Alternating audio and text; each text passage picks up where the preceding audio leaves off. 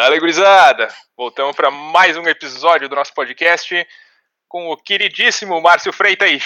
Olá, pessoas. Estamos de volta. E o glorioso Gregório Benatti. Tá empolgado, hein, pai? E hoje aquele foi um dia daqueles de ir no pub. E um convidado especial, um game designer talentosíssimo, Lucas Aninga. E aí, pessoal, beleza? E acho que é importante anunciarmos que a gente finalmente está no Spotify. Então Sim. vai ter link, eu não sei exatamente aonde, mas vai ter links e vocês podem finalmente começar a ouvir a gente é, no Spotify, não diretamente no site. Que eu acho que é bem bacana, porque tinha várias pessoas me pedindo. Vai ter link no, no YouTube e vai ter link no próprio site do podcast. Então. Que e eu acabei de me lembrar. Desculpa, pode terminar o pensamento? Que também vai estar na descrição do vídeo se você achar esse podcast pelo YouTube. E eu lembrei que eu não me apresentei e eu sou o Bruno. Vocês devem me lembrar do episódio 0 e do 1, um, eu acho. Sim. Eu acho. Você tá dois episódios Mas... sem. Tô de volta. E o que você fez nesses tempos? É comigo isso? Eu acho que eu atropelei o Greg, mas é com você. O que você fez nesse, nesses tempos que você estava ausente? Cara, eu trabalhei. Eu devo ter mencionado isso em algum momento, mas eu troquei de profissão, não sou mais programador, agora eu sou gerente. E aí eu tenho que fazer, trabalhar com pessoas. E trabalhar com pessoas é muito mais difícil do que eu fazia antes. É isso aí. Eu dei uma pirada e agora eu tô tranquilo. Vamos lá. Greg? Caiu o salário novo na conta bancária? Né? Ah, né? aí sim. Al algum de nós tem que fazer dinheiro nesse podcast. Né? É. é, e aí? Eu também trabalhando bastante. A semana foi punk. Todos os problemas possíveis até o último segundo. E de lançar, a gente precisou lançar uma versão uma versão extra do jogo para incluir umas features novas. Mas foi bacana, foi, foi divertido.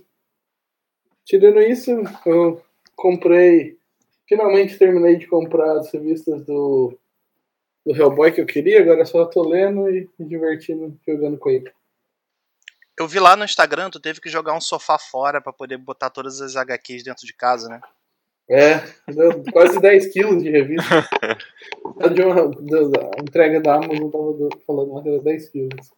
Caramba. Tá bom. Nossa, Sério, que dedicação. Eram sete revistas, eu acho. Sete revistas de 10 quilos. É, é que são uns, umas paradas grandes, tem uns 500 páginas, eu acho, cada um. Caceta. Ok. Zanenga, o que você tem feito? Você tem jogado alguma coisa? Cara, tenho trabalhado também. Uh, jogar, eu tenho jogado Monster Hunter nos últimos tempos. Uh, viciei forte no Monster Hunter World alguns anos atrás e agora eles recentemente lançaram meio que o boss final, assim, do jogo e tenso pra caramba lá. Aí eu tava eu e um amigo jogando, bem massa. E fora isso, eu tava testando também um, o modo. Vocês estão ligados ao Auto Chess e aqueles Auto Battler, assim? Uhum. O Hearthstone lançou um modo e eu tava dando uma testadinha só pra ver qual é. E esses são os dois jogos principais que eu tava jogando. E hoje mesmo comecei a jogar aquele Scourgebringer que saiu no Steam. Hum. Não sei se vocês estão ligados. E é meio que isso aí. designer é meio early adopter, cara, não conheço. É, os designers são total early adopter. Total, cara. Eu jogo Fallout 3 até hoje, então, whatever. eu jogo do 1, 1 e 2, então tá bom. Pois é, eu tenho trabalhado, não tenho. Essa semana eu deveria ter gravado um episódio da série de Game Engines, eu não gravei. Uh, aquela aparição lá no Game Insider Brasil ainda me rende algumas, alguns comentários e alguns inscritos, então foi uma coisa bem legal. Uh, e é, essa semana eu tô mais enrolado com burocracia alemã e tentar não morar mais num hotel do que qualquer coisa. Então, se você tava esperando um novo episódio da série da Game Engine e não saiu essa semana, me desculpe, mas a vida adulta está cobrando um preço de mim. a gente chamava isso de eficiência alemã. a Alemanha tá Saiu da Alemanha, absurda. pode falar. Cara, é. a, a burocracia alemã mais Covid é uma péssima combinação. Só dificulta a minha vida. E aí eu não tô jogando nada. Nem o Fallout 3 eu tô jogando mais. Mas, final, mas felizmente a gente tá gravando podcast e a semana não vai passar em branco. Oh yeah. Então, Zanega, aproveita e por favor se apresenta para as pessoas que estão ouvindo a gente. Fala o que, que você faz, enfim. Uh, então, uh, meu nome é Lucas Anenga, eu sou game designer e eu tô na indústria. Bom, eu comecei meu primeiro jogo em acho que 2011, talvez. Alguma coisa assim. Então, fui indie por um tempo e tal. Mas enfim, se for, se for contar a história, então vamos lá. Eu, quando eu tinha 17 anos, eu meio que comecei a, a escrever umas histórias e tal, e eu, e eu decidi que eu bah, queria fazer jogo. Então foi um negócio bem cedo, assim. Uh, aí eu procurei faculdade, vi o que que tinha, porque meio que fazer jogo no Brasil, principalmente tipo 2007, 2008, era um negócio que, sei lá, não tinha tanta informação quanto tem hoje, sabe? Não tinha um monte de canal do YouTube sobre o assunto, não tinha um monte de coisa. Então eu fui procurar o que que era, descobri que tinha faculdade na Unicinos sobre o assunto. Eu, tá, beleza, vai ser isso aí então. Uh, fui pra Unicinos, fiquei um tempo lá. Eventualmente não não estava rendendo muito mais, porque eu sinto que a faculdade lá era muito focada em programação. Uh, Maldito. E programação. não, e assim, até certo nível foi bem útil. Mas daí quando a gente começou a ver só OpenGL pura por tipo dois semestres ou três semestres, eu tá, meu, agora não. Prefiro ir fazer jogo, sabe? Aí, cara, eu descobri numa cadeira Objective-C, não sei se vocês conhecem. Sim, eu odeio. Uh, linguagem de programação é. bonita. Que Ninguém gosta, eu acho. É, pois é. Mas, aí que tá, na época, poucos 2D e Objective-C era um dos melhores jeitos de entrar no iPhone, sabe? Liberar a plataforma do iPhone, porque... Sem dúvida. Tipo, a Unity não estava tão widespread ainda, uh, então eu resolvi, tá, beleza, vai ser isso aí. Constante, Então fiz meu né? primeiro jogo com isso. Eu, na época, cara, não achei uh, outras pessoas para fazer jogo. E como eu, como eu sabia que eu queria fazer game design, mas o, o grande problema do game designer é tipo, tá, digamos que eu quero ser game designer, como é que eu crio um portfólio, sabe? Porque tem, tem certas áreas que, sei lá, eu sou artista 3D. Tá, meu, fazer portfólio é pretty much fazer portfólio. Tu vai fazer modelos e tu vai colocar por aí, sabe? Mas para game designer meio que tu tem que ter o jogo. Se tu não tem jogo, tu não tem nada. Ninguém vai olhar a documentação que tu fez e te chamar de game designer se ela não serviu para nada, sabe? Essa era pretty Então much meio que me... uma dúvida que eu, que eu- Uma pergunta que eu ia te fazer, que é como é que um sujeito acorda de manhã e, e, e pensa assim, ah, eu tenho as qualificações para me candidatar a uma vaga de game designer, sabe? Pois é, cara. Eu, eu conheço vários game designers que começaram com faculdade de design e daí foram do design ao game design, sabe? Ah, mas no meu caso, eu entrei pela programação mesmo. Eu decidi, tipo, tá, eu vou fazer uns jogos sozinho e tentar demonstrar e aprender game design assim, na, na marra. Vou fazer jogos e aprender na mão, sabe? Ah, então esse foi o approach que eu tomei. Fiz meu primeiro jogo no Objective-C lá. Ah, tem um trailerzinho, inclusive, no YouTube. Tem dois trailers. Se quiser, eu passo o link pra vocês. Sem Por dúvida. favor.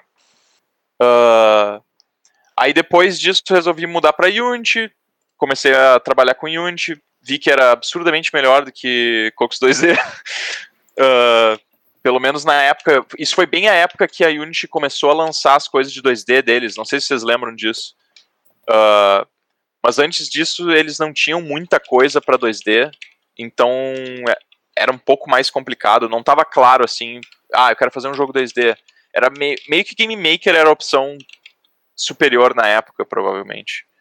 Ah, mas daí depois a Unity começou a lan- lançar umas partes 2D e tal, e ficou bem massa. Então, eu fiz uns jogos, mais alguns jogos em 2D, fiz umas Ludum Dares e tal, e, e esse foi a minha construção de currículo, sabe? Quando chegou um ponto que eu tinha. Eu já tinha um jogo lançado em iOS, tu podia baixar, tu entrava na loja da Apple e baixava. Tinha um demo que eu fiz, que tava bem bacana, que tinha vídeo no YouTube, e três Ludum Dares que eu participei. E aí esse virou meu, meu portfólio, sabe?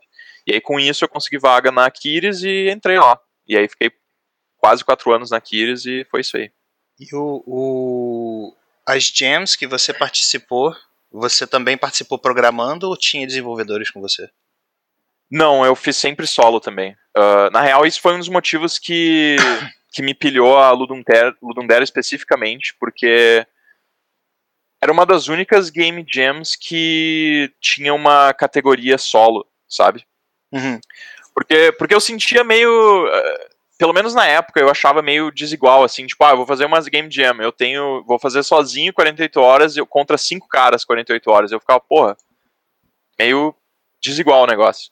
Só que a Ludum Dare especificamente tinha categoria solo, e então eu achava massa participar, porque daí eu sabia que era todo mundo solo, dev, fazendo e ficava um negócio bem pessoal, assim, saíam uns jogos bem bacanas. E por que, que você escolheu uh, fazer jogo para mobile logo de cara? Cara. Especialmente para iOS, que é relativamente mais complicado, né? Sim. Eu acho que foi questão de abertura mesmo. Como, como a Cocos 2D, eu acabei tendo uma cadeira na faculdade sobre. Eu já tava com know-how de como fazer para iOS. Então foi, foi meio que o jogo surgiu primeiramente na cadeira por um tempo ele até ia ser meu trabalho de conclusão. Uh, então era meio que, tá, eu já caí nessa por causa da faculdade, eu, tá, beleza, então vai ser isso aí. Inclusive, na época eu tive que. Gastei quase tudo que eu tinha para comprar um iPhone e um Mac Mini, tá ligado? Uou. Uh, e, aí, e aí entrei lá e, e fui. Pode crer. Pô, tu fez o brute force do game design. Eu acho que você fez as, as as opções mais difíceis de todas, sabe? Cara, na real Foi... isso é uma. Desculpa. Não, pode falar, pode falar. Não, é, a minha pergunta era justamente, tipo, isso são habilidades normais de um game designer? Tipo, saber programar, saber arte, saber todas as coisas de um game? Ou não é tão comum assim? Cara, uh, eu não sei o quão comum é. Com o tempo eu descobri que tem uma tem uma função que se chama Technical Designer, por exemplo, que nem tem arte, tech art, existe Game Designer e Technical Designer, sabe? Então, geralmente, na indústria, conforme tu entra em empresas maiores, o Technical Designer é o cara que manja essas coisas e o Game Designer é o cara que faz mais a, a teoria ou planilhas, sabe? Uhum. Uh, então, assim, eu não sei o quão comum é. Eu conheço mais gente que não sabe programar do que gente que sabe. Mas tendo isso, eu sinto que, ah, bah, cara, faz muita diferença. Porque fica Sim, muito mais fácil de né? conversar com o time, sabe? Uh, ou mesmo criar um, um, GDD. Às vezes está fazendo GDD e já está pensando nas variáveis, ou o que, que vai ser o quê.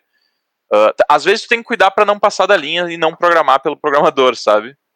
Uh, mas com o tempo isso fica bem fácil de, de entender. Daí tu, tu pensa o lado assim, não, que, que, que tipo de variáveis eu preciso para poder fazer o balance do jogo, por exemplo.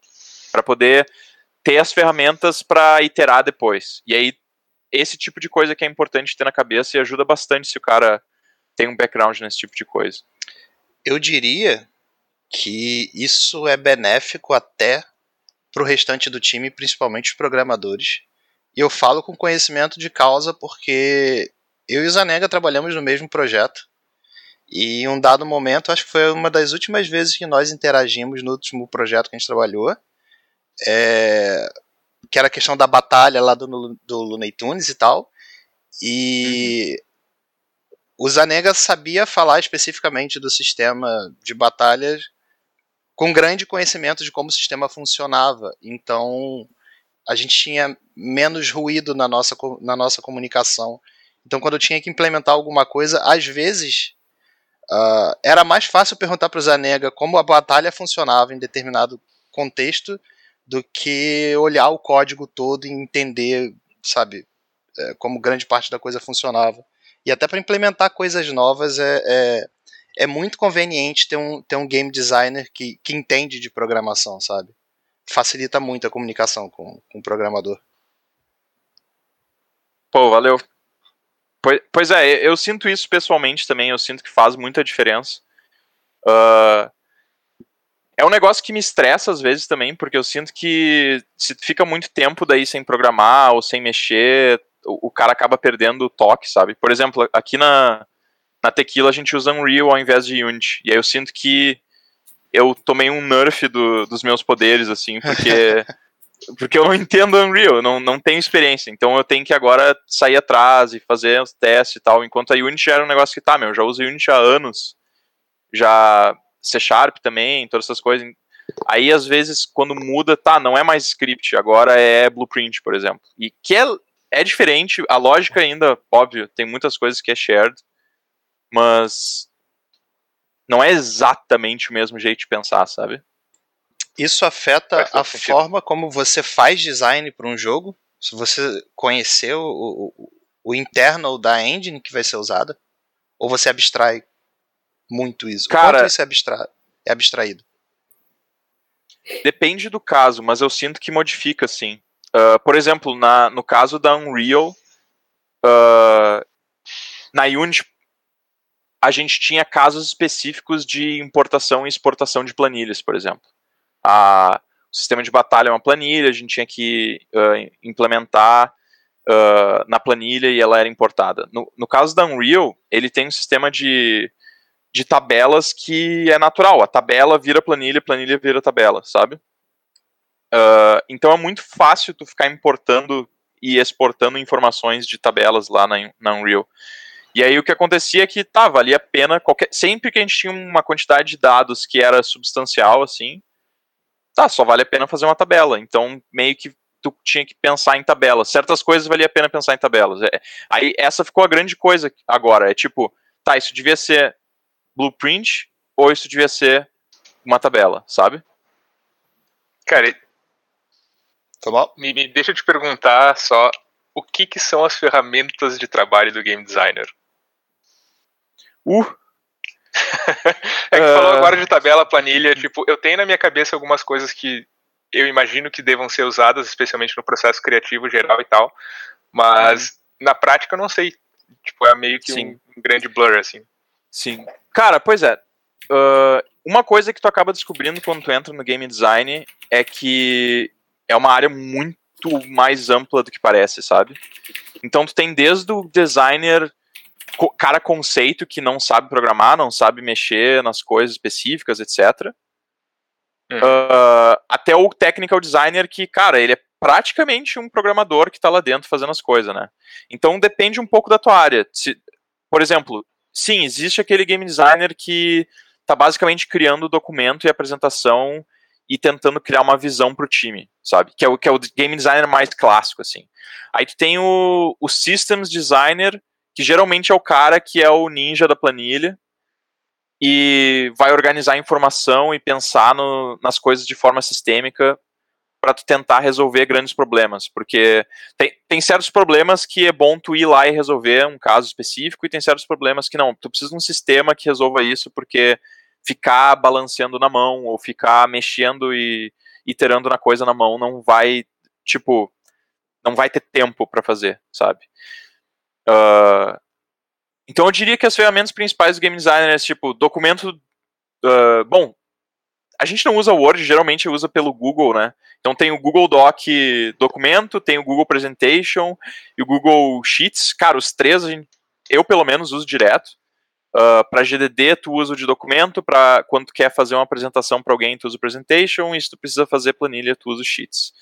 Uh, se quiser a gente pode no futuro discutir entre Excel e Google Sheets. Uh, a minha experiência e, e, no momento preferência tem sido pelo Sheets, por causa de algumas funções que ele tem que o Excel não tem. Pelo menos Excel puro, sem extensões. Uh, mas fora isso também, mexer na engine. Volta e meia blueprints, por exemplo, na, na Unreal tem que mexer. Uh, no caso da Unity, não tem tanto. Eu sinto que na, na, lá na Kiris, por exemplo, a gente geralmente não mexia tanto. A gente tinha nossas ferramentas naturais, assim, uh, mas era, era raro o caso que precisava mexer direto. Fora coisas específicas como, tipo, ah, tutorial tem que mexer, ou algo assim. Mas então as grandes ferramentas é, do game designer é a apresentação, documento, planilha, uh, e de vez em quando dar uma mexida em engine, blueprints e tal, se tu tem esse conhecimento. Na minha cabeça isso é bastante coisa, cara, mas, mas como o trabalho de criativo e documentação eu acho que faz total sentido. Sim. Uh, eu tenho, eu tenho uma questão, não sei se o Pan vai fazer uma pergunta agora. Não, vai lá, cara, vai lá. Uh, em um, alguns episódios atrás, se eu não me engano, foi o segundo episódio, o terceiro episódio, não, foi o segundo. A gente fal falando sobre mitos do desenvolvimento de jogos. E um dos mitos que a gente falou era o do o do GDD do jogo completo. A gente. Sim. Eu não sei se você chegou a ouvir o episódio ou se você tá ciente do que eu tô falando, é aquela coisa do cara fazer o GDD, especificar o jogo inteiro e jogar na mesa de alguém e falar, toma, essa é a especificação do jogo. E eu Sim. queria saber, a é... gente viajou na maionese ou isso é um mito de fato? Cara, eu sei que isso em algum momento existiu, mas é meio que um negócio extinto, assim. Então, tipo, eu escuto histórias de GDDs dos anos 80 ou início 90 que, tipo, tu pode ler o GDD de um jogo antigo, assim, que os caras faziam. Mas basicamente isso não existe mais. Uh, eu cheguei a, na faculdade estudar isso, o que aí é bizarro, porque já era bem antigo mesmo na época e era um conceito estranho. Uh, então, na real, não, não é que ele nunca existiu. Esse negócio existiu, mas simplesmente não faz muito sentido. A, a, a ciência ou prática do game design foi além disso, sabe? Porque a real é que muito do desenvolvimento de jogos é iteração, sabe? É tipo, aceitar que tu não vai acertar na primeira e que tu vai ter que testar e fazer mais vezes. Então, muito do, do game design, às vezes, é um, o quão bom é o teu instinto que a tua primeira tentativa já é um pouquinho melhor que a outra, mas principalmente é tu já no design inicial te dar as ferramentas que tu precisa para sabendo que tu vai ter que testar e vai ter que mudar e vai ter que uh, botar um trampo ali de ir chegando num jogo melhor, sabe? Com testes. Eita, eu tinha me mutado e aí eu tava falando e ninguém ouviu. é, eu queria fazer uma pergunta quando você comentou sobre os blueprints e, e uh, como, é, como vocês trabalham na Unreal. É, como é que é essa interação entre game designer, blueprint e programador? É, acho que a gente já conversou disso também, ou foi com outras pessoas, não lembro. Mas eu já ouvi de outros game designers que normalmente trabalhando na Unreal, programadores costumam construir blueprints e, e os game designers, para os game designers poderem usar e eles, sim, entre aspas, programarem o jogo. Eu ouvi falar que é uma forma de se trabalhar com Unreal. Queria saber na sua experiência como é que é no seu dia a dia para você, o que, que, você acha? Cara, uh, pelo menos o jeito que a gente faz lá, geralmente é mais uma coisa que existe uma camada que é absolutamente programação e, e, e tu não tem acesso, sabe? E aí basicamente os programadores têm que revelar certas variáveis e expor elas nas blueprints, sabe? Então muito é esse diálogo de tipo o que deve ser exposto o que não deve ser exposto, e, o, o que fica total no controle da programação e o que entra dentro do mundo das blueprints. Uh, mas a gente definitivamente. Bom, pro, programadores às vezes usam blueprint porque só vale a pena, sabe? Porque o sistema já está lá e é só montar. É conveniente. Uh, é, é conveniente. Mas não. Eu não sei se tem tanto de bah, eles ou agora vão ficar fazendo pra gente. Uh, depende. Eu, assim, eu não posso falar muito, muito específico disso, porque até na posição que eu acabei caindo, uh, eu fui contratado oficialmente como um combat designer, então especificamente para combate, mas eu tô acabando fazendo outras coisas também. Então a posição que a gente acabou é que meio que eu tô um cara mais conceitual e ferramental, assim, de pensar uh, no que, que a gente vai ter, como que a gente vai modificar no futuro e mexer. E tem um outro designer que tá especificamente como designer técnico, que ele tá, tá, esse cara é o cara das blueprints, entende? Então uhum. não é como se no dia a dia eu tô sempre usando. Uh, mas o jeito que a gente tá fazendo é geralmente esse cara tá fazendo, uh, eu tô montando o design, discutindo com ele, a gente vai melhorando uh, todas as coisas juntos. E os programadores entram em cena quando precisa algo 100% novo ou algo que não é realizável com blueprints. E só um parênteses, você falou que você foi contratado como combat designer. É, se, se, você puder falar, claro, é tipo o combate igual do Looney Tunes ou é igual o jogo de luta? Porque se eu não me engano, você era super fã de jogo de luta, não é?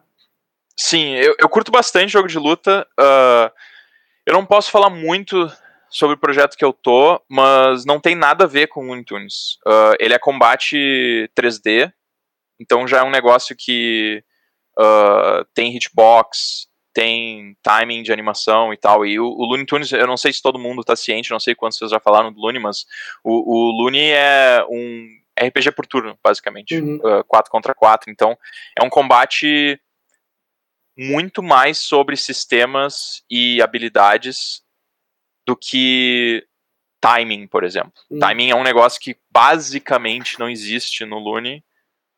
uh, e é um negócio super relevante, por exemplo, se tu tá fazendo um soco, sabe? É, então eu achei curioso porque deve ser super interessante para você, como fã de jogo de luta, tá trabalhando em algo que eu estou supondo que seja parecido. Porque você não pode abrir isso para todo mundo. É, infelizmente eu não posso falar sobre, mas é, mas é interessante sim, cara. É toda uma área nova, bem diferente. Ah, é, acho que a parte que eu mais aproveito dessa área que eu tô agora é que quando tu precisa estudar referências são jogos que eu já curtia jogar ou gosto ou conheci, sabe?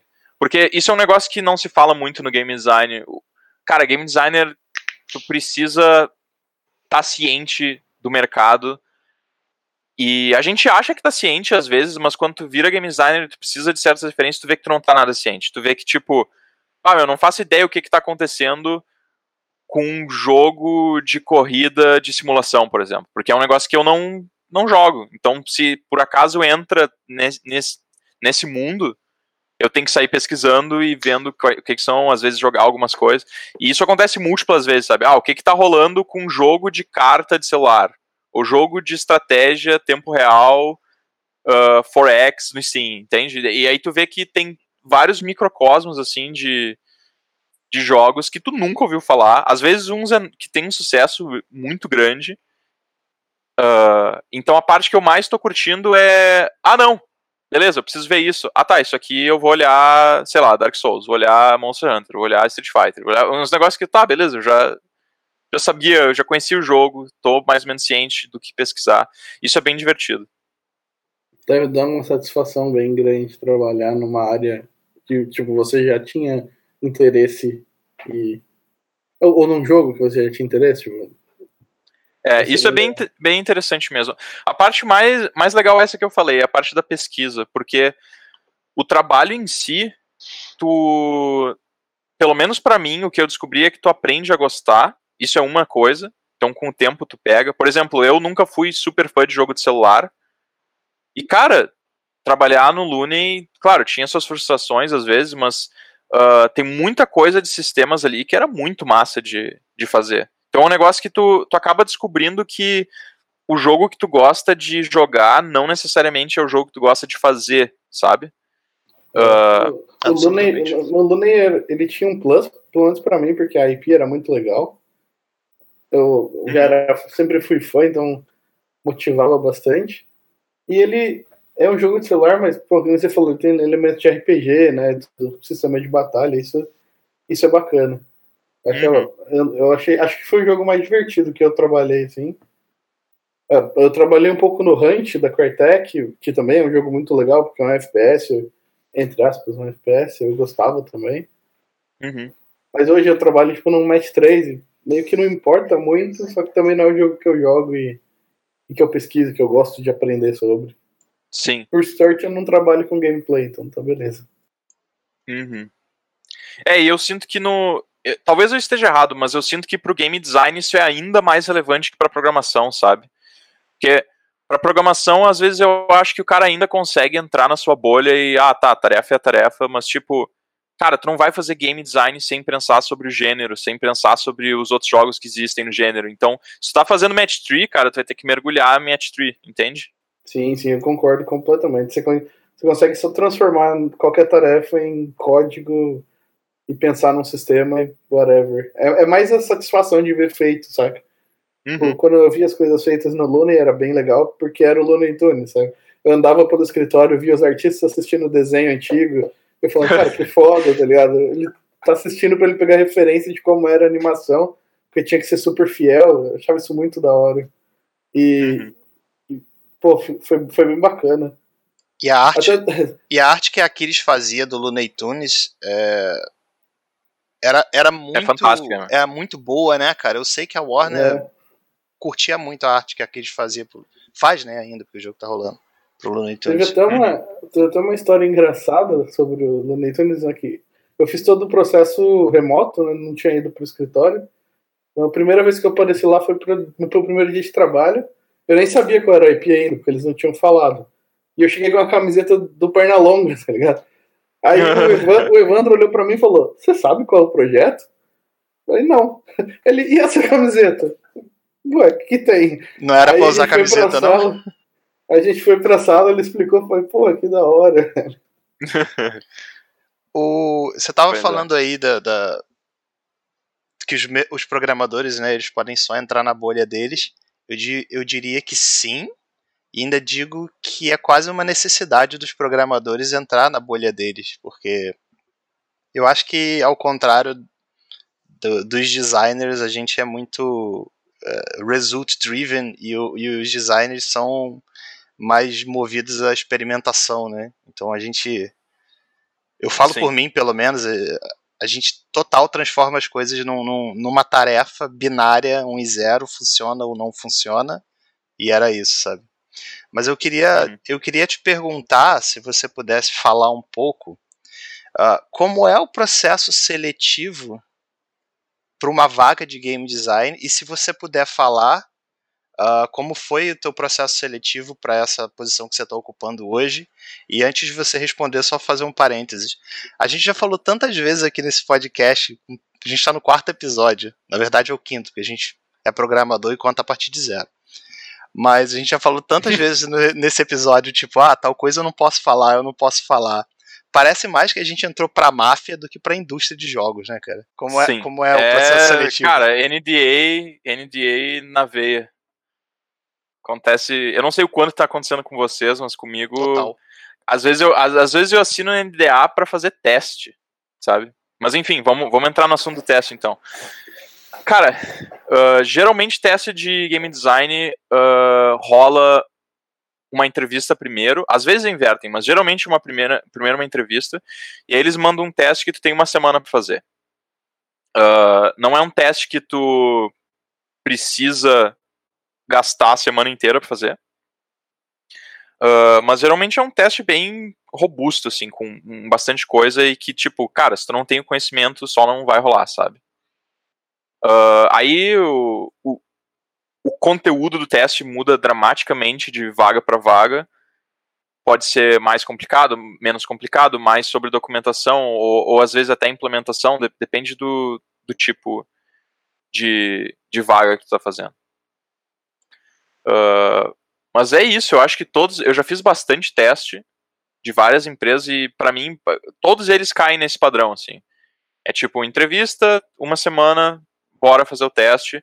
E o que muda mesmo é se ele vai ser um teste mais teórico de simplesmente colocar, ah, fazer um GDD, ou fazer um GDD e uma planilha, ou às vezes até ah, já, já teve testes onde era quase uma mini game jam, assim, tipo, ah, demonstra ah, tal conceito, assim, faz um ah, tipo, dão uma ideia de um jogo e tu teria que testar um conceito e daí tu tem que fazer uma pequena implementação para testar o conceito, sabe? Você pode falar como foi o seu teste para essa posição? Cara, não sei se tem qualquer coisa que me impede, mas o- esse teste foi um bem tranquilo, isso eu posso dizer, foi, foi um dos mais fáceis que eu já fiz. Não porque ele era ridículo, não, mas porque era um assunto que eu dominava, sabe? O teste em si ah, era relacionado a fighting games e mecânicas de jogo e tal, que é uma coisa que, bom, se tu é game designer, tu gosta de falar de mecânica de jogo, vamos começar por aí. né? Então, mas como é um, é um gênero de jogos que eu curto, eu, eu basicamente peguei meus diálogos de almoço que eu tinha com, com o pessoal, botei eles num, num texto e mandei e foi isso. Eu tô, eu tô Sabe? perguntando porque antes de você sair da Aquiles e e ir pra. Qual é o nome da empresa que você tá trabalhando agora? É Tequila Works. Fica. Cara, tu já apresentou Tequila Baby pra eles? Não. Não Tequila sei se tem alguma Baby, ligação. cara. É muito bom. Conhece isso, Márcio? Não é o Tá jogo do, do, do, do Matheus? Não, cara, Tequila Baby é uma, bam- uma banda. Ah, então eu Gaúcho, viajei. Tô procurando aqui. Pô, uma banda do Rio Grande do Sul. Não fazia ideia, cara. Caramba, vocês não conheciam isso? Nossa, Não, eu tô, não. tô muito velho, cara. Meu Deus. Deixa, eu- deixa eu ficar quieto de novo. Volta, Za- Marcos. Zane- Zane-. Zanega é gaúcho, né? Ele devia saber, eu acho. Pois é, eu fiz essa brincadeira justamente porque ele é gaúcho. Ah, cara, é que eu, eu tenho um gosto estranho, meu. Eu, eu escuto uns metal nada a ver, assim, metal melódico. Cara, mas é, é, eu só achei que era tipo a coisa do local, assim, que ela era meio popular o suficiente pra todo mundo conhecer, mas Aham. olha a minha. Deixa quieto. Não, relaxa. Eu acho que eu que sou o, o, o cara de fora, porque eu sempre acabava escutando música em outras línguas, não sei por que eu caí nessa, sabe? Porque às vezes não era nem em inglês, às vezes vinha umas músicas em alemão, às vezes música em, sei lá, finlandês, sei lá, e ia escutando eu, bah, que massa. E eu escutava pouca coisa lo- local. metal. Qual foi, Greg? Em finlandês é legal pros heavy metal. É, só, é só uma Eles estrofe, os- né? Aí dá uma música de de banda minutos. Mas não é isso, que em finlandês tu canta só uma estrofe e já é uma música de sete minutos. É, depende se usar palavras grandes. Mas, mas o, Eu, eu só ouvi dizer que a língua é difícil, eu não faço ideia co- como é finlandês. Talvez eu tenha escutado, talvez não tenha. É, pega difícil e multiplica algumas vezes em cima do alemão. Ei, Aí vira o é pior que o alemão. hardcore. É, é pior que o alemão, mas pessoalmente eu acho mais, mais fácil de ouvir e de reproduzir os sons. Eu achava o alemão muito estranho com as puxadas de S que eles têm pra, pra falar as coisas. Sei lá, não me dei bem com o alemão. O Panho Uhum. fala que o Mas é, alemão. é- é considerado, Perdão. é considerado uma das cinco línguas mais difíceis do mundo. Eita. O Panho fala que o alemão foi released too early. Isso, na verdade, foi uma coisa de um colega de trabalho meu, mas sim, cara. O alemão é totalmente um early release que acabou ficando e ninguém deu Early. É access. isso aí, total, cara. Soltaram o beta e virou, né? Tipo, ah, vai ser isso aí. É, não. mesmo. Deu certo, fica. Mas, ô, ô Zanega, des- desculpa o desvio da conversa. Eu te perguntei sobre esse processo seletivo, porque quando você comentou comigo, ainda no tempo da Aquiles, ainda lá no Brasil, aí no Brasil que você tá aí, é, eu achei muito legal porque eu tive exatamente essa impressão. Às vezes eu ia almoçar com os designers e era assim, é um papo de maluco total, porque os designers conversando, brother, é muito rock and roll você não dá pra entrar no assunto deles porque eles eu só jogo o joguinho, eu escrevo código e jogo o joguinho. Os caras conseguem analisar tipo ah, top down assim, coisas que você nem se deu conta que existia no jogo. E aí quando ele me contou um pouco como é que foi o processo seletivo, é, era basicamente o papo de almoço dos caras. Eu achei muito, muito interessante. Fiquei até com um pouquinho de inveja, porque os testes de programador são bem hardcore. Não dizendo que os de acho que designers são fáceis, né? Tem, tem bastante teste pra programador que é só um bate-papo, pô. E um bate-papo bem intenso, da mesma forma, mas. Dependendo da vaga, é mais fácil o cara medir se você sabe conversando ao vivo do que te mandar um teste que você faz em uma semana com o Google e um amigo do lado. Eu concordo com você. Nesse, nesse ponto eu concordo, Uhum. sem dúvida.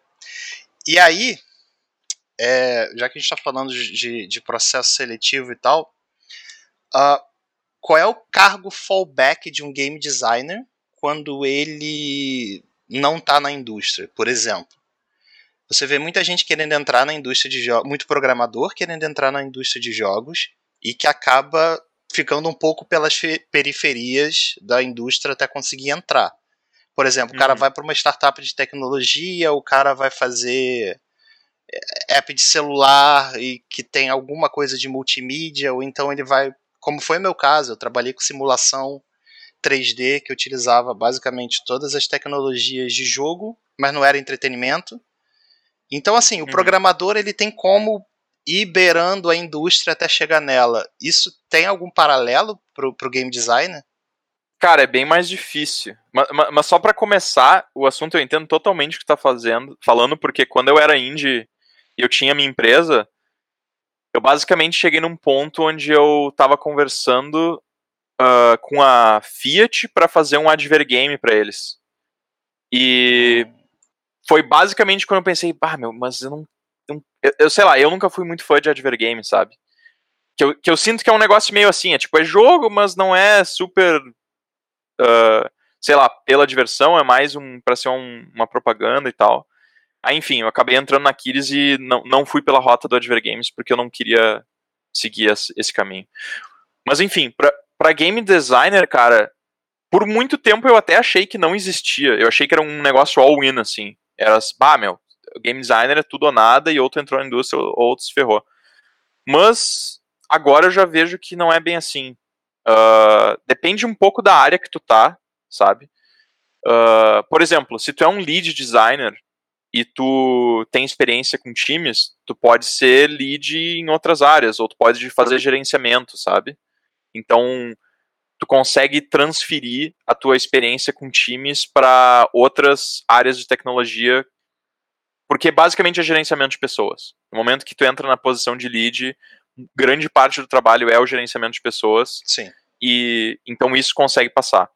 Se tu é um systems designer focado em matemática e planilha, tu pode ser um data analyst de qualquer empresa, praticamente, sabe?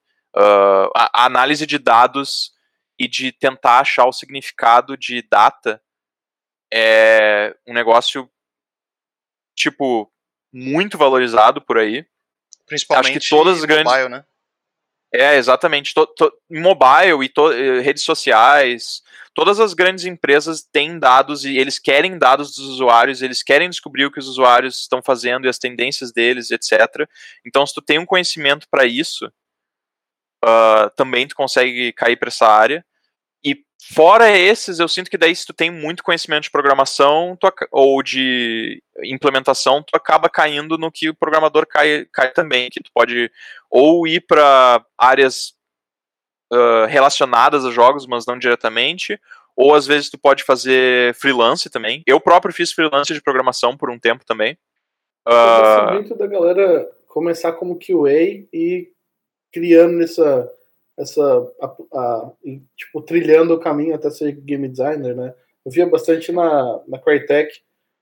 Nenhum uhum. dos QAs queria continuar sendo QA, sabe? Todos queria ser artista ou queria ser game designer.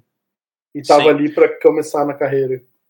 Pois é, eu escuto isso bastante. Eu sinto que no, no Brasil. Eu vi isso acontecer uma vez no Brasil. Uh, mas eu sinto que não é tão comum na indústria brasileira especificamente. É que eu sinto que em países que tem uma indústria mais desenvolvida, tu meio que tem que começar com alguma área, né? E aí o QA geralmente acaba sendo uma área de entrada uh, mais fácil, e aí é um jeito do cara entrar na empresa, e daí o cara tá lá na empresa, fica um tempo na empresa e com o tempo vai mudando pro game design. É. Mas no Brasil, cara, isso é uma coisa até que eu tô percebendo mais agora. O Brasil tem muito talento para pouca empresa. Pelo menos é o que eu senti depois que eu cheguei na Europa. Uhum. Então tu tem uns cara muito bom. E tu consegue pegar uns cara direto que já tem perfil bom ou já tem portfólio. O, o meu caso, não que seja um caso uh, extremo ou algo assim, eu, eu nunca tinha trabalhado em empresa, mas eu já tinha feito quatro ou cinco jogos. Então, tá, beleza, o cara que fez quatro, cinco jogos, entra e, e, já faz alguma coisa que o cara já provou que consegue fazer. E eu cheguei nessa posição aqui porque tu meio que vai fazer jogos até achar um emprego, sabe? Enquanto eu sinto que lá fora, como tem mais empresas, tu acaba entrando numa faculdade, aí tu já pega um estágio numa empresa, e claro, se tu tá estagiando, os caras provavelmente não vão te botar numa posição que vai gerar, que tem muito risco de impacto pro projeto. E, e é aí que eu sinto que QA se encaixa muito bem, sabe? Porque basicamente tu vai tentar ajudar a polir o jogo, mas não tem um grande risco de tipo, bah, eu planejei uma mecânica e ela quebrou o jogo ao meio, sabe? É. É, e, sempre, e, se você já quer uma coisa mais específica, você sempre vai ter uma supervisão ali, bem perto, próxima, né? A empresa é, talvez tenha certeza. um programa de já trazer talento e tudo mais. Uhum. Mas eu também Cara... eu, tenho um, eu tenho um amigo em específico que fez isso, né? A gente até falou com ele no, no podcast passado, na, na season passada, que é o Barbosa. Ele, ele, ele era QA, e a gente trabalhou junto na TEPS, E ele entrou lá e falou: Ó, eu vou entrar como QA, mas eu, eu tenho essa vontade de ser game designer. Então, eles meio que fizeram esse plano de carreira e hoje ele é game designer. Cara, se Massa. me permite puxar um outro gancho, uh, uma coisa que eu tenho curiosidade, na verdade, é do próprio processo criativo de, de game design, por causa que, cara, é uma coisa assim que tu tem referências, tu tem outros projetos, outros jogos tudo mais, mas eu não tenho, eu não, eu não compreendo direito o quanto sozinho ou quanto isolado que é esse processo, sabe? De, de construir uma mecânica, ou construir um jogo inteiro. E uhum. o quanto que isso se agrava com o fato de ter NDA, de tu não poder falar sobre o projeto com pessoas de fora e tudo mais. Porque, enfim, na minha cabeça, assim, é um, do jeito que tu tá descrevendo, no mínimo com dois game designers dentro da empresa, me parece uma tarefa bem solitária, bem, tipo, que tu tem que catar as referências, buscar, conversar com outras pessoas, só que as outras pessoas é tu mesmo, e vamos lá. Uhum. É, eu, eu acho que isso depende muito do tamanho da equipe. Uh, na, na, nossa equipe lá, por exemplo, não são só dois, nós somos uns quatro ou cinco. Na, na Aquiles, por exemplo, eram uns, uns sete, se não me engano. Tá. Uh, então tu acaba conversando com os outros game designers, sabe? É aquela coisa, aquelas conversas do almoço são basicamente para manter a sanidade, assim. Uh, e, e, vem muita coisa que tu. Eu sinto que game designer gosta de conversar sobre jogo, sabe? É, um, é, uma das melhores coisas, é uma das coisas que eu sinto falta do, do pessoal lá da, daqueles que a gente tinha um grupo muito massa de conversa. Uh, e claro, agora com corona tá um pouco mais difícil para todo mundo, sabe? Uh, porque basicamente a conversa do almoço não existe mais.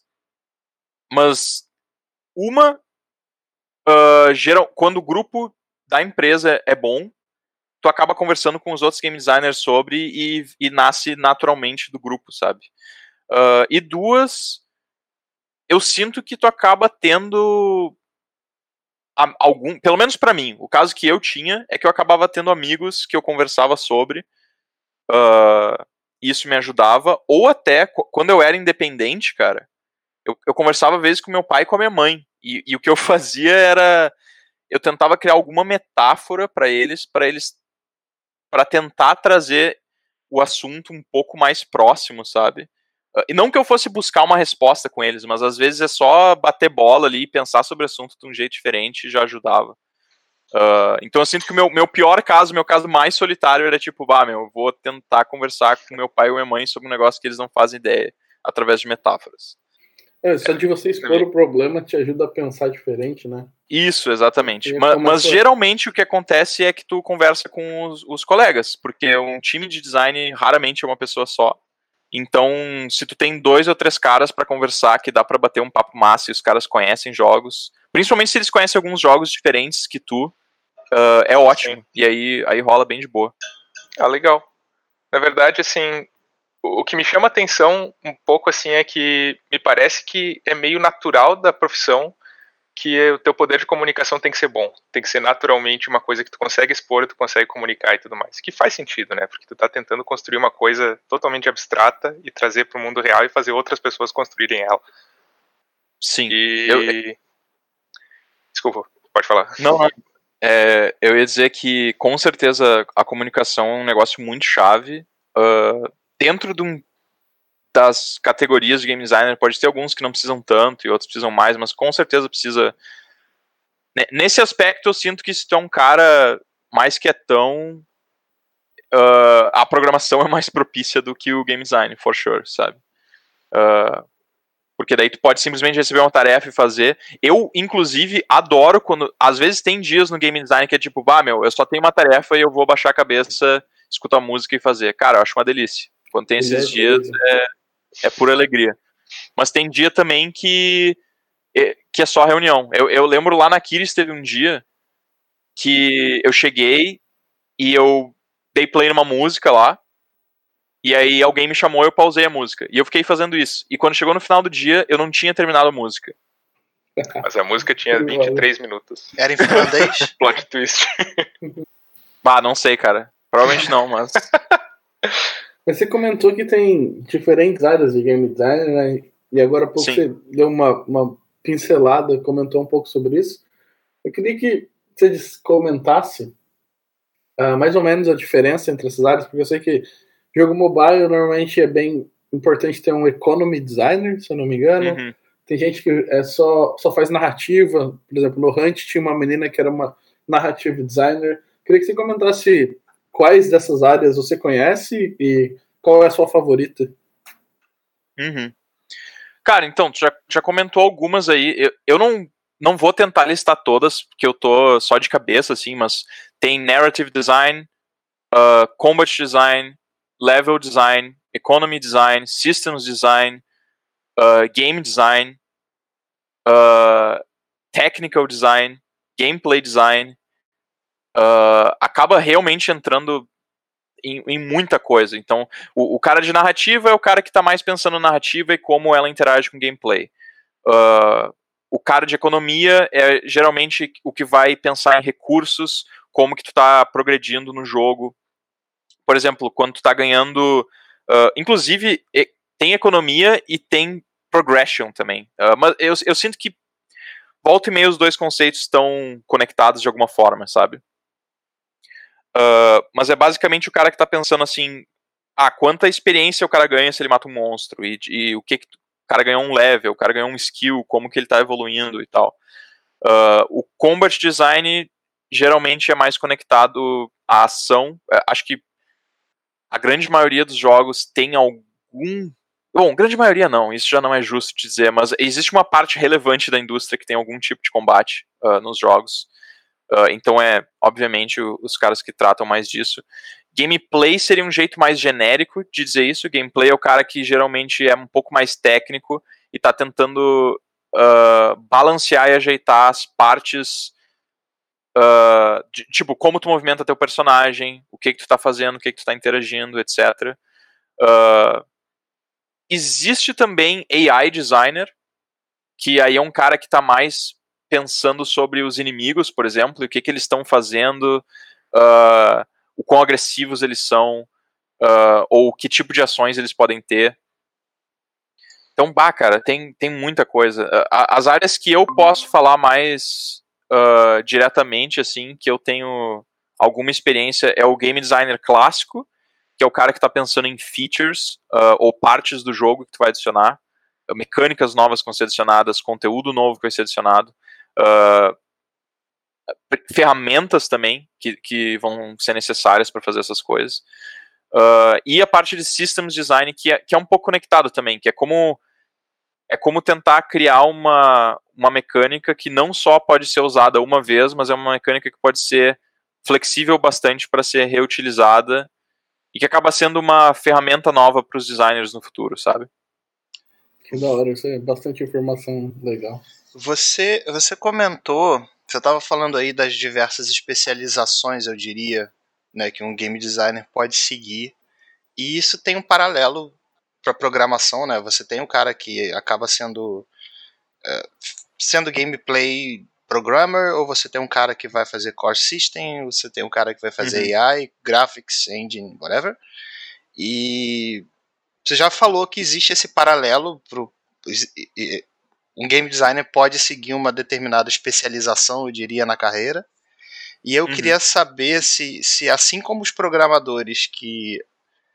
Acontece para programadores que se especializam, também é, é, é de se esperar que um game designer que trabalhou, por exemplo, especificando combate para um jogo, ele acabe ocupando uma outra vaga de combate em outra empresa, ou é natural que ele saia de uma empresa, por exemplo, combate designer e vai ser vai ser level designer em outra, o quão é, fácil é essas migrações de especialização acontecer com game design.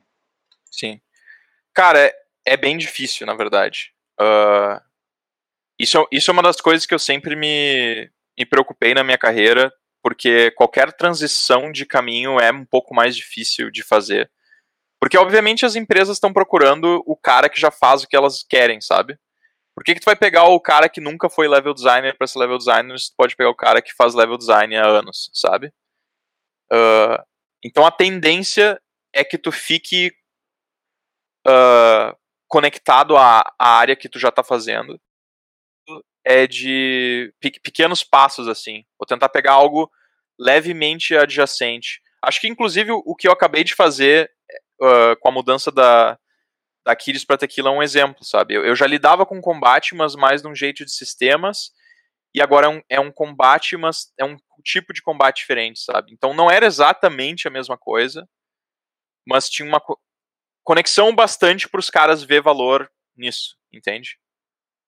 Uh, eu acho que é meio que isso que o cara tem que tentar fazer. Se tu sabe que tu quer chegar na área X, por exemplo, tu quer ser um uh, economy designer e tu tá trabalhando com outra coisa, o negócio é tentar ir ganhando experiências próximas disso. Então, se tu puder aprender planilhas, matemática, uh, progressão, que nem eu falei, progressão e economia tem muito em comum. Aí lentamente tu consegue chegar nessa área, sabe? E me, meio que puxando um gancho, ainda falando sobre carreira e em como ingressar na indústria, é, você contou um pouco como é que foi o seu início, né? Que você ainda ingressou numa faculdade. Eu não sei se você chegou a terminar ela. Não, não, eu dropei mesmo. Tá. E ia te perguntar, primeiro, o quanto você acha, e até pelas pessoas que você já trabalhou da indústria, é, que uma educação formal na área de, de, de games é relevante para a carreira do game designer?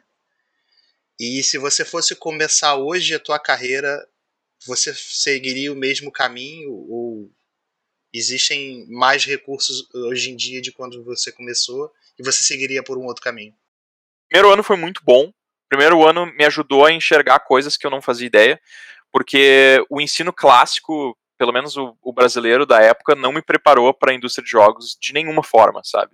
Eu eu não fazia ideia como é que computação gráfica funcionava, como é que animação funcionava, como é que programação funcionava, uh, e muito menos game design, sabe? Então, para mim foi muito útil porque ele me deu uma introdução a várias áreas diferentes. E essa introdução serviu para abrir minha cabeça de ter alguma ideia de como a coisa funcionava, sabe? Então, nesse primeiro ano eu uh, modelei um personagem, eu animei personagem, eu programei um, algum jogo com Game Maker, estudei sobre história dos jogos e tal. Então, eu sinto que isso foi realmente muito útil Eu não sei. Provavelmente existem outros cursos que poderiam fazer isso, mas eu sinto que algum curso genérico desse estilo pode ser útil se não sabe o que procurar, sabe? Eu, hoje em dia tem tanto material por aí que se tu sabe o que tu tem que procurar, tu acha. Se tu sabe que tu tem que aprender Unity, tu procura tutorial de Unity no YouTube, tu acha material de qualidade fácil. Tu acha muito material, muito tutorial vai conseguir começar a fazer, sabe? Geralmente a dica que eu dou, por exemplo, se o cara nunca fez, é tentar recriar um jogo da infância, assim, Mega Man X, por exemplo. Bah, joguei Mega Man X quando era PA. Vou tentar recriar uh, a primeira fase do Mega Man X. E nisso tu já vai aprender porrada de coisa. Uh, os assets já estão aí, tu tem os sons, tem os sprites, tem os tutoriais no, uh, no YouTube, etc. Mas, mas, isso é caso tu saiba o que tu tá procurando, sabe? Se tu, se tu sabe que tu tem que procurar. Por exemplo, se tu não sabe que a Unity existe, se tu não sabe.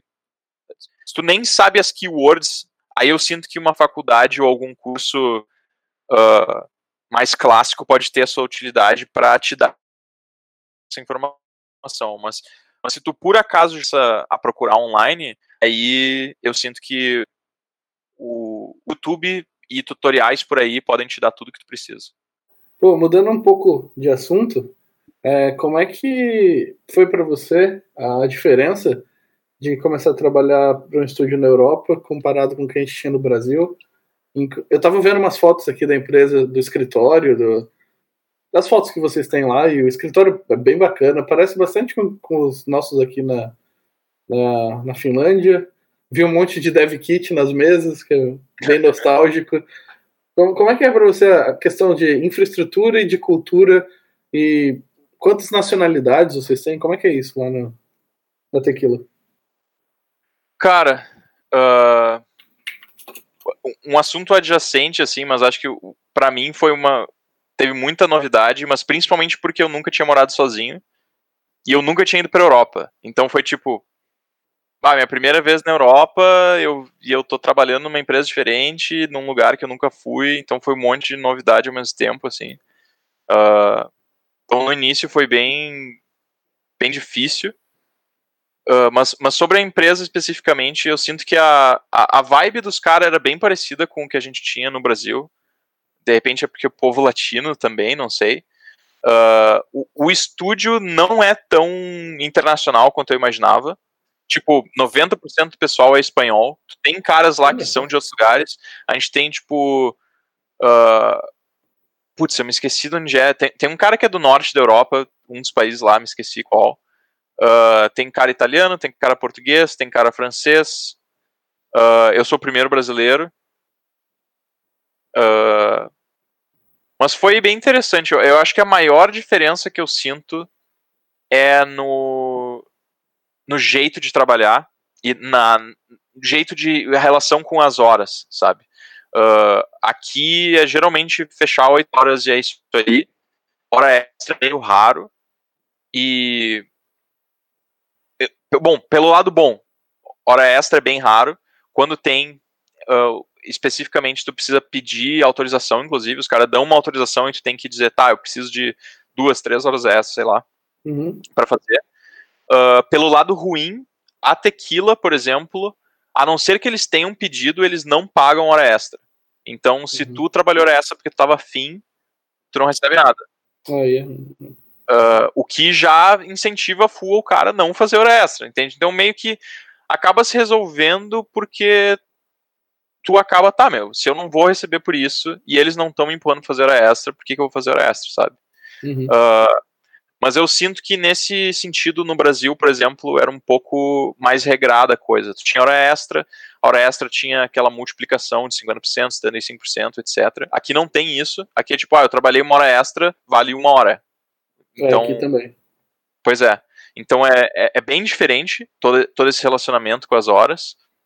Uh, mas dito isso, como eu tô fazendo as 8 horas por dia e não tô fazendo extra, tá indo bem de boa. Na, na, verdade, o padrão que a gente acaba fazendo, que eu vejo muita gente fazendo, é tu faz um pouquinho mais uh, de segunda a quinta e aí tu sai um pouquinho mais cedo na sexta. Esse uhum. é o que uhum. quase todo mundo faz. Ah, hora. Cara, voltando um pouquinho ao assunto de game design per se mesmo, tem uma questão mais sobre criador e criação. Eu acho que é uma coisa que acontece também com um programador, mínimo eu senti em projetos que eu trabalhei. Existe um desgaste natural de tu estar tá trabalhando, sei lá, há, há muito tempo com o mesmo projeto. A pergunta é: todo projeto que sai dá um orgulhinho ou sempre tem aquele negócio do puta, podia ter sido muito melhor, nossa, como eu queria que ele fosse outra coisa? Ah, cara, boa, boa pergunta.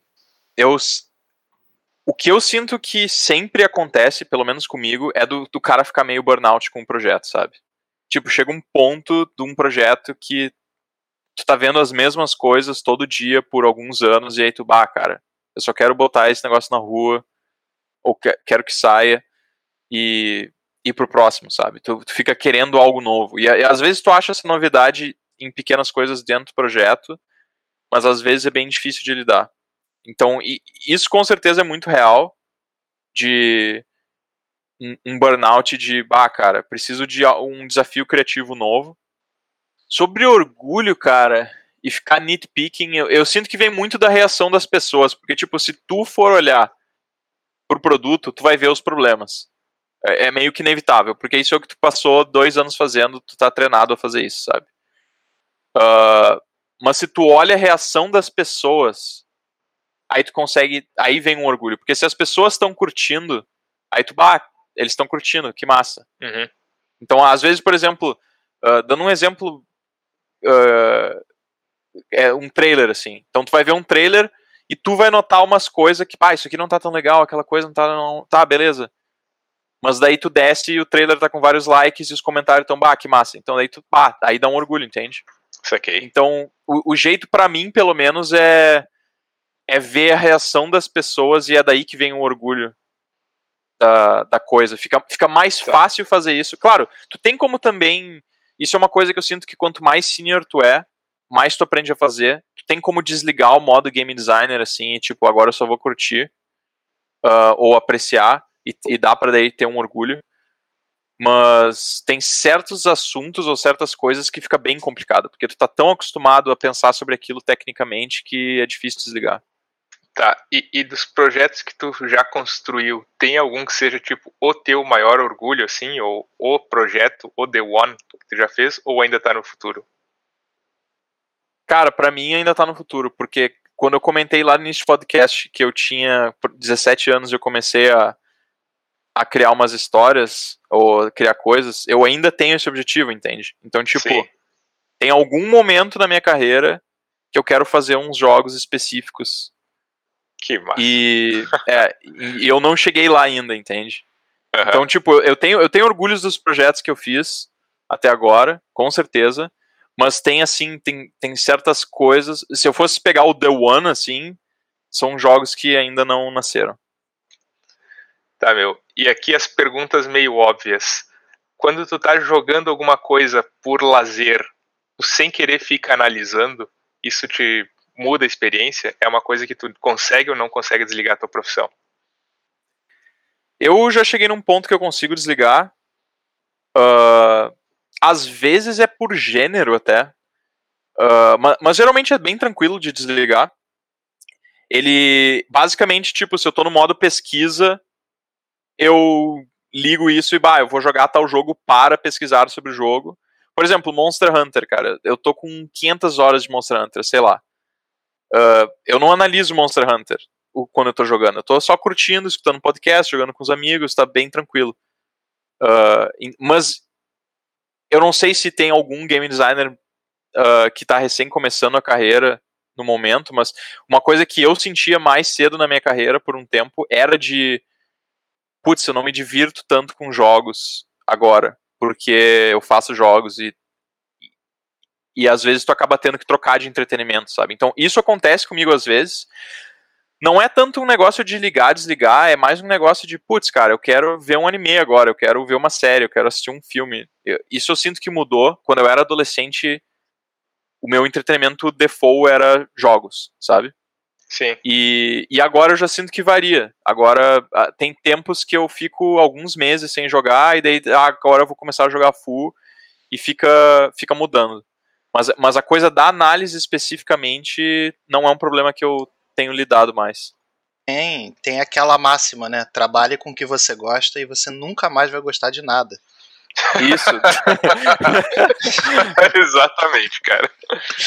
Porque assim, eu, eu total entendo o sentimento, cara. Faz, faz muito sentido. Eu acho que, que é um pouco diferente, assim, como programador, mas, cara, é, é 100% uma coisa que, que eu consigo relacionar. Uhum. Porque, cara, eu falo como programador, às vezes a gente vê um jogo sair e você fica, puta, essa, aquela animação esquipou um frame. Porra, nesse momento aqui tem um drop de frame rate. Sabe, você fica analisando e eu acho que não, não estragou a minha experiência, mas pelo menos nos jogos que eu trabalhei, né, eu, eu fico olhando. Eu não consigo parar de analisar. Um, um parêntese muito aleatório, mas tem um amigo meu que ele faz a speedrun de Resident Evil 2, o remake. Uhum. E tem uma coisa no jogo que a faca ela é bound, ela, ela depende do frame rate. Então, se tiver mais frame rate, se o jogo estiver rodando a mais frames, a faca dá mais dano, porque ela loucura, executa cara. mais vezes Uau. o contato. E eu Sim. fico trigadíssimo com isso, velho. Também. é um negócio que, nossa, sabe, é, é, é, o básico do tá errado. Só que ao mesmo tempo, Sim. cara, tu olha um jogo desses, ele ficou massa, ele é muito bem produzido, é um negócio que, cara, é, é fantástico. Tem Sim. um erro meio idiota ali. Tu consegue imaginar o porquê que aconteceu, o contexto, mas continua sendo um negócio que. Sim. Cara, isso é um problema muito comum de fighting games e alguns jogos que precisam de mais precisão no combate. Que eles lidam. Ao invés de tu fazer um negócio uh, conectado a tempo, tu conecta frames para garantir que vai ser consistente, sabe? Tipo, porque idealmente num fighting game tu quer, por exemplo, ah, ele vai ser 60 FPS, vai rodar sempre 60 FPS, então tu garante que sendo por frame, ah, esse movimento aqui dura 15 frames. Aquele movimento dura 7 frames. Isso é extremamente comum, sabe? Uh, a Capcom tem um baita background com fighting games também. Eu não sei quanto tem relação isso com o Resident Evil especificamente. Aí você introduz é, a latência de rede e esse cálculo todo de frame rate vai por água abaixo. Isso é uma coisa também que tu, tu descobre, cara. Combate é uma coisa, combate online é outra, outro bicho.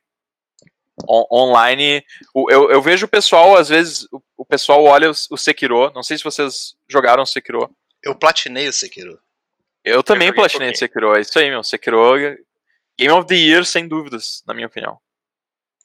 Uh, mas enfim, o Sekiro tem um combate muito mais preciso e mais elegante que o Dark Souls, e eu acho que um dos motivos até é, é o próprio online, entende? Tipo, o Dark Souls tem que lidar com umas tretas que o Sekiro só não, não tem que lidar. E aí eles conseguiram fazer um negócio bem elegante, muito bem feito. Uma das minhas frustrações com esse jogo, que eu fico esquecendo, é o Ghost of Tsushima, do, hum. do samurai e tal, é que eu trago a memória muscular do Sekiro e eu tento, no meio de um, sei lá, de um golpe, eu quero interromper ele e defender. Porque no uhum. Sekiro você pode é, interromper qualquer animação com defesa e ela vai funcionar, sabe? Uh, no Ghost of Tsushima não, então eu tenho aquela sensação de que o combate é impreciso, sabe? E eu não sei uhum. se isso é por game design, eles queriam isso, ou se isso é uma consequência de como foi implementado, mas o game design queriam uh, um combate mais preciso. Uhum. É, eu não joguei Ghost of Tsushima por enquanto. Eu tô, eu tô meio que. Eu cheguei numa posição que assim, ó. Meu Play 4 virou a máquina de Netflix do pessoal. Eita. Então eu tô meio que uh, guardando jogos de Play para quando for jogar, no, botar no Play 5, sabe? Então, tipo, eu tô, eu tô guardando alguns jogos para quando eu comprar o Play 5 eu direto jogar. E o Ghost of Tsushima é um deles. E de jogo indie que você vê bastante inovação, o que, que você gosta? Teria algum lugar que você fala, pô, gostaria de trabalhar com esses caras um dia? Cara, uh, eu não sei nem se é tanto trabalhar com esses caras, porque eu sinto que eu já, eu já conheço gente o bastante que tem gente que eu gostaria de trabalhar, sabe? Eu já conheço gente que eu gostaria de trabalhar. É tipo, bah, se a gente juntasse um grupo de 4, 5, 6 pessoas e a gente faz um estúdiozinho indie. Mas às vezes é ver o que os caras estão fazendo e se inspirar nisso, sabe? Uh, do, dois exemplos que eu acho legal. Um é o pessoal do Towerfall e Celeste lá, por exemplo. É. Que era o pessoal que era da, da, da mini boss e depois se juntou com o, é, o é, Matt. Exotic, né? Acho que é Exotic, não. É, é, é EXCO, uma sigla estranha lá que é Extraordinary Average Games, é um negócio assim o nome da empresa. É, mas enfim, o que eu, o que eu acho massa é que é um grupinho pequeno de pessoas e eles fazem jogos uh, que eles querem fazer. Então, e tem conseguido um sucesso bem grande, eu acho isso bem massa. Acho que um outro exemplo é o pessoal do Ori, até. É um pessoal uhum. que. É um estúdio que, até onde eu entendo, é totalmente remoto. Uhum. E. E eles fizeram funcionar, cara. Ori é um jogo muito massa. Eu acho que é um dos jogos mais bonitos da Unity, inclusive. Uh, é, pelo, me é pelo menos na época que saiu. Também. O jogo é muito da hora. Pois é. Uh, então é mais a. Eu sinto que a inspiração às vezes é mais mecânica, às vezes tu vê sair uns negócios uh, que tu nunca imaginou, assim, tipo um, um Fez da vida. Ah, saiu o Fez. Cara, que, que, que é isso? Nunca vi um uhum. negócio assim. Isso falando dos mais clássicos, né? Um Binding of Isaac, Super Meat Boy, o, depois Rogue Legacy, o, o próprio roguelike em si é um negócio que meio que surgiu do indie, cresceu do indie e tá chegando num. Uh, e, e, cresceu natural, sabe? Da, daquela uhum. indústria. Spelunk é outro exemplo. Pô, Spelunk é muito bom, cara. Ele tá fazendo dois agora, né? Sim, saiu há pouco dois, o pessoal tava até me dizendo Olha, que tava massa. Eu vi que ele tava fazendo, não tinha que tinha saído. Uhum. Cara, tem o pessoal também do, do FTL e Into the Breach. Into the Breach é São... é ótimo. FTL pois eu não é. cheguei a jogar, não, não me cativou a ideia da. Eu joguei um pouco do FTL, não joguei Into the Breach ainda, mas eu sei que eu provavelmente vou gostar de. Cara, Into the Breach é bom. Joga que você vai gostar bastante. Muito da hora. Mas. Uh, Zanega, deixa eu te perguntar uma coisa. O que o game design não é, mas que todo mundo acha que é? Tem alguma coisa assim? Tem mitos? Cozinheiro. Uh, não, mas existem mitos de game design Como, como a gente Cara, sabe eu que acho problemas. que. Acho que a pior visão do game designer é aquele cara das ideias. Vocês estão ligados àqueles e-mail que recebe de, ô meu, tem uma ideia, vamos dividir 50-50 e tal. Sim, elas são os mais legais de receber. pois é, então, eu sinto que às vezes o, o pessoal acha que game designer é um maluco que ele só tem ideia e toma decisões e, e resolve assim. e- cara, isso realmente não é. Eu sinto que a- uma das habilidades mais importantes que um game designer tem que ter é entender as habilidades e os limites da equipe. Porque o teu design, no final de contas, tem que ser para a equipe. É quase como se tu estivesse querendo fazer o design de um jogo, montando um jogo que aquela equipe é capaz de fazer e que mo- demonstra as melhores habilidades daquela equipe, entende? É, eu Porque- nunca, nunca tinha olhado pra esse lado, de fato. Pois é, é, é que é uma coisa que assim. Tá, uma coisa é se tu tá montando um estúdio do zero e tu tá contratando as pessoas para um projeto novo e tá, aí tu tá montando equipe pro projeto. Mas muitas vezes tu tem que montar o projeto pela equipe, entende? Quando tu tem um negócio que já tá rolando e tu já tem equipe, tu não pode simplesmente sair com uma ideia que aquela equipe não pode executar. Não tem como. A gente já comentou da Behold aqui, o Saulo diz isso, né? Que os jogos da Behold são os jogos da Behold porque é, é a equipe que tá lá que faz acontecer, né? Se, Sim. se tirar um, tirar outro, já não é a mesma coisa.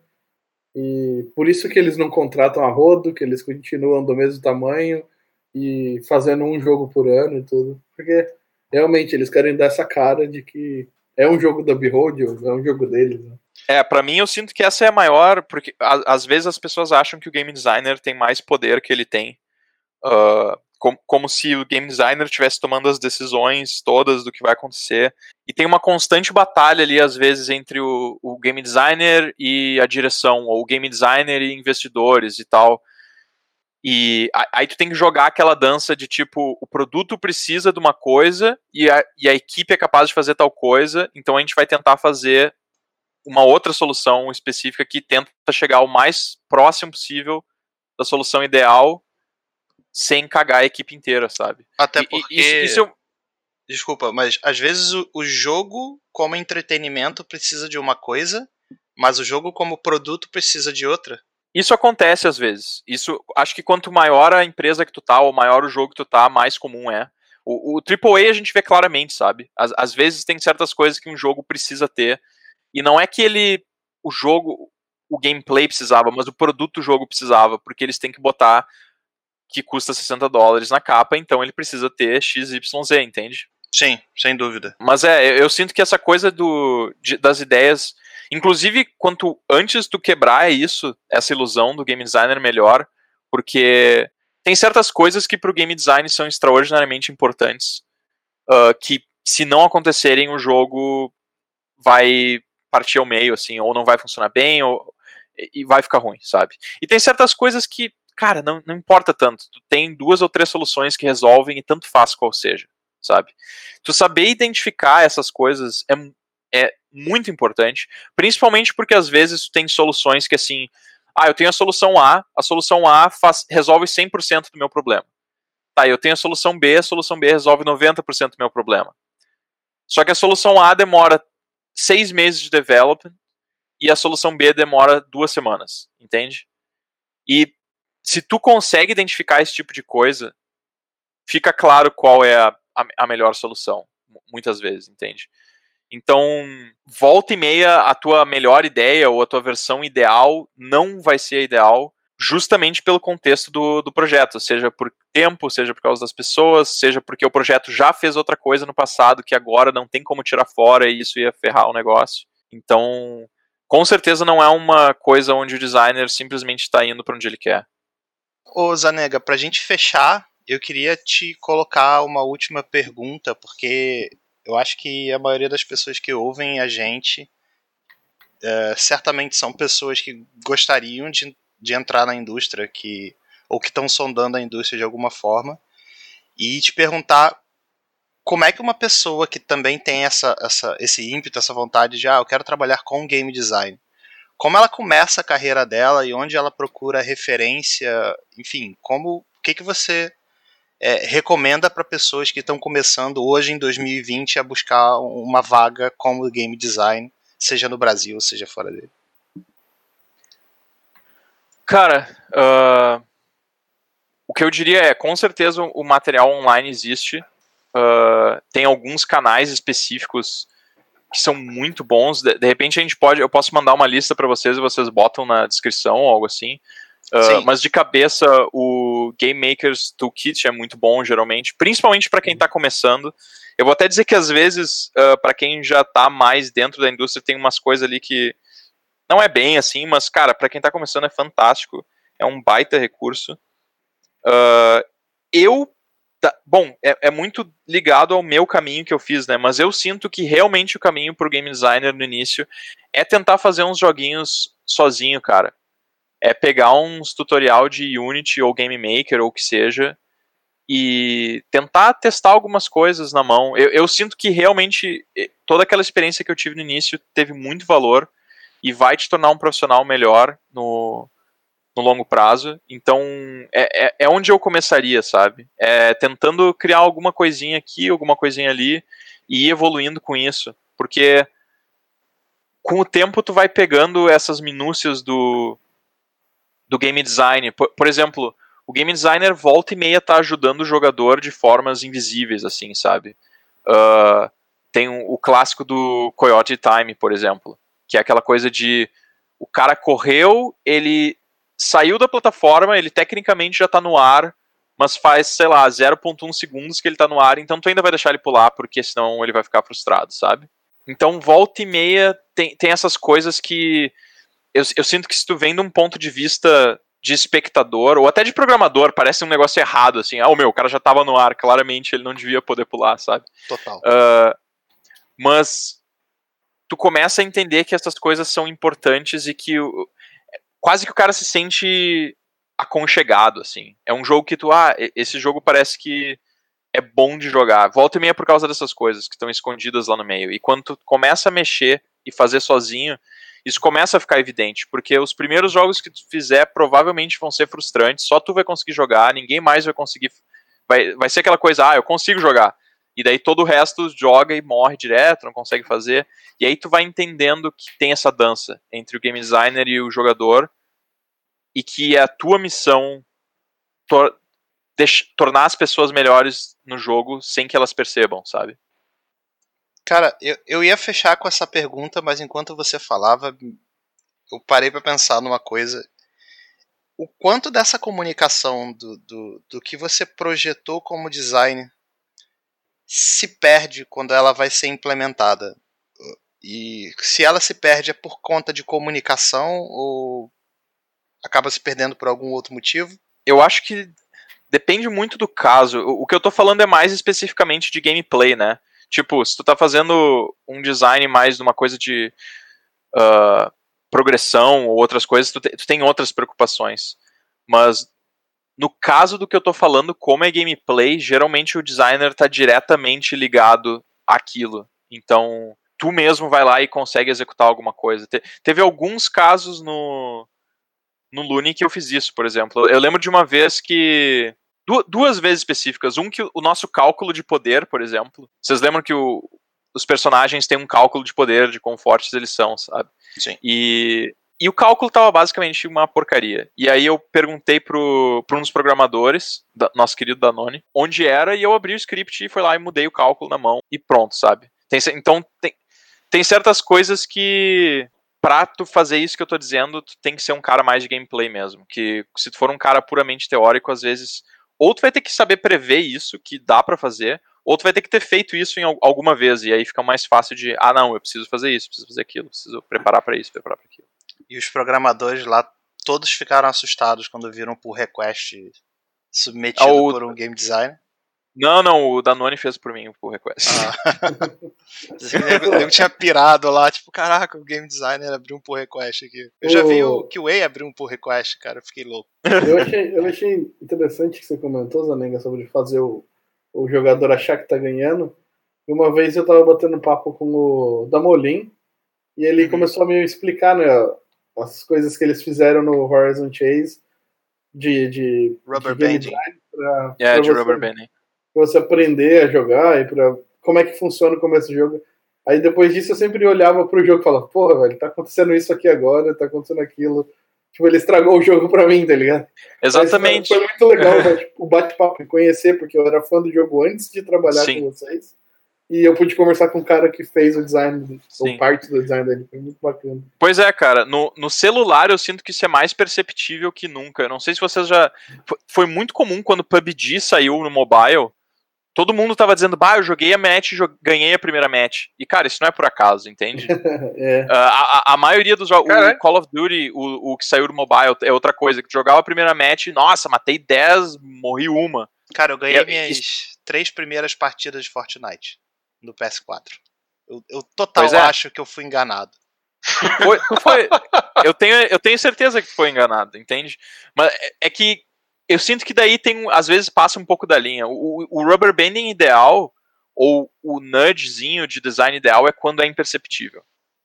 É quando, tipo, ele te ajuda, ele torna a tua vida mais fácil, mas não. Ele, ele não tirou teu mérito. Agora, às vezes eu sinto que. Eu já vi alguns casos que passou da linha que é tipo, cara, por exemplo, no Call of Duty Mobile, tu para e, e os caras não fazem nada. Os caras vão ir pra tua frente e ficar parado te olhando e não vão te atirar, por exemplo. Por, por, por alguns segundos. Isso acontece. Então. Mas tu nem percebe porque tu tá, tu tá na vibe ali, saindo atirando, e daí tu ah, destrói todo mundo e acha massa, sabe? É, Cara- no, no tutorial do. eh, Eu trabalhei num FPS mobile também, que o tutorial é assim. Você fica tipo 5 segundos olhando pro inimigo e nada acontece. Aí ele te mata. Se você não mata Uhum. ele. entendeu? Mas porque é o tutorial, Pois é. é. pra você aprender e tal. Eles te fazem jogar tipo dois levels do, do jogo. Uhum. Agora que você falou que eu, eu me liguei porque eu tava jogando de novo esses dias atrás do jogo. É, exatamente, cara. E eles resetaram minha conta. Cara, a, a, agora, pra gente encerrar de verdade, já que a gente botou esse assunto na mesa, é, eu ia te pedir pra encerrar explicando para as pessoas que estão ouvindo o que diabo é o rubber banding, que a gente acabou de falar. Cara, uh, rubber banding geralmente. Bom, primeiro que, só para não confundir, existe rubber banding conectado à, à latência e, e técnica de programação online. Não é disso que a gente está falando. Tá? Uh, o rubber banding que a gente está falando é de quando se fala de game design é quando tu vai dar uma vantagem para quem está perdendo. Então tu vai quanto mais difícil o quanto pior o jogador, mais fácil o jogo fica, e quanto melhor o jogador, mais difícil o jogo fica. O, o exemplo mais óbvio é itens no Mario Kart. Se tu tá em primeiro lugar no Mario Kart, tu vai receber banana e casco verde.